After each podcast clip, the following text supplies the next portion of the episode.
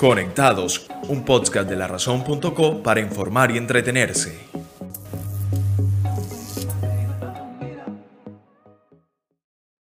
Hola, bienvenidos a este podcast para informarse. Si deseas conocer los hechos más importantes que tuvieron lugar este día, te invito a que nos escuches. Esto es Conectados. Empezamos este episodio con el reporte de casos de COVID-19 para Córdoba, pues este lunes 19 de octubre de 2020 el departamento reportó 14 nuevos contagios, siendo esta la cifra más baja de casos reportados desde el pasado 6 de junio, cuando solo empezaba la pandemia en esta región del país. La Secretaría de Salud Departamental informó que de los nuevos 14 contagios se distribuyeron 11 en la capital cordobesa, dos en Sagún y uno en el municipio de Buenavista. De igual manera, se reportan cuatro nuevos fallecimientos por causas asociadas a este nuevo coronavirus, tres ocurridas en Montería y una en Puerto Libertador. Así las cosas, Córdoba acumula 25.647 casos de coronavirus, pero de ese total, 23.353 ya están recuperados clínicamente. Disminuyen en 80% los casos de cáncer de mama en Córdoba. En el Día Internacional de la Lucha contra el Cáncer de Mama, Nelson Jaraba Guzmán epidemiólogo de la Secretaría de Salud de Córdoba, expresó que se registra una disminución de los casos en el departamento del 80% en comparación con el 2019. De acuerdo con el experto, a través del sistema de vigilancia en salud pública, adelantan una estrategia que se denomina búsqueda activa para captar a aquellos pacientes que en consulta manifiestan haber tenido una lesión en mama o sentirse algo extraño. Estos criterios o diagnósticos son los utilizados para clasificar muchos de estos casos. Desde ahí empieza el seguimiento, la información a la EPS para el respectivo seguimiento y asegurar el diagnóstico y tratamiento de estas mujeres que pueden ser víctimas de esta patología. Eso expresó Jaraba Guzmán. El epidemiólogo añadió que el mayor número de casos se siguen reportando en mujeres en el rango de 50 a 59 años. La mayor porción son mujeres, muy poca porción en hombres y solo el 6,9% de los casos para este año en hombres. El 93,1% son mujeres. Y a propósito de la conmemoración del Día Internacional de la Lucha contra el Cáncer de Mama, la Alcaldía de Montería se sumó a esta conmemoración, resaltando la importancia de prevenir y practicarse el autoexamen, no solamente en mujeres, sino también en hombres, con el fin de detectar de manera temprana la enfermedad. Una de las actividades que vale la pena resaltar en este día de conmemoración es la iluminación del puente segundo centenario de la ciudad de Montería.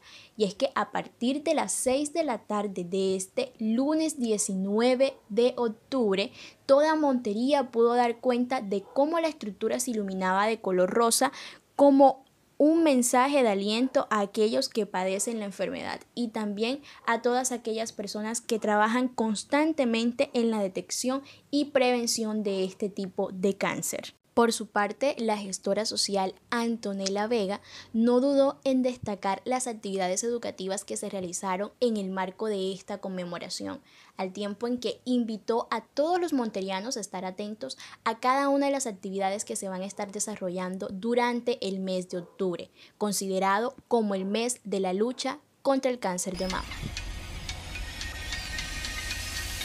Siguiendo con más noticias importantes y de carácter local, se destaca que el 90% de los proyectos de vivienda y edificaciones en Montería fueron reactivados. Así lo destacó Elsa Baloco Gómez, quien es la gerente regional de la Cámara Colombiana de Construcción para las seccionales de Córdoba y Sucre. Según la funcionaria, de los 50 proyectos que estaban censados hasta septiembre de este año, fueron reactivados un total de 40, los cuales avanzan de manera satisfactoria.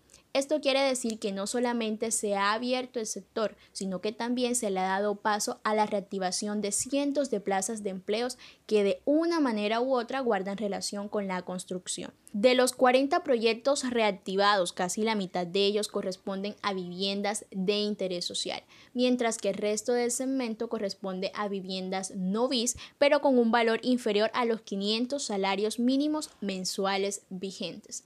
Otro de los aspectos destacados por la funcionaria fue que en la capital del departamento de Córdoba este sector se reactivó de manera lenta de cara a la pandemia de los meses de abril, mayo y junio en comparación con otras regiones del país cuyas labores de construcción retornaron desde el pasado 27 de abril, cuando el gobierno nacional dio el aval para que se reactivara el sector siempre y cuando se siguieran todos los protocolos de bioseguridad. Vamos con uno de los temas más debatidos a nivel nacional y es la polémica por Parcarta que pide muerte de Uribe en el recorrido de la minga indígena. La controversia se ha desatado en el país por la pancarta que instalada en un puente de Bogotá fue puesta para esperar el recorrido de la minga indígena. Es necesario que Uribe muera, decía la pancarta colgada en la capital del país. La polémica se generó cuando el senador Gustavo Petro hizo un retweet a la imagen que se volvió viral en redes. El uribismo y hasta el mismo expresidente no tardaron en condenar la acción.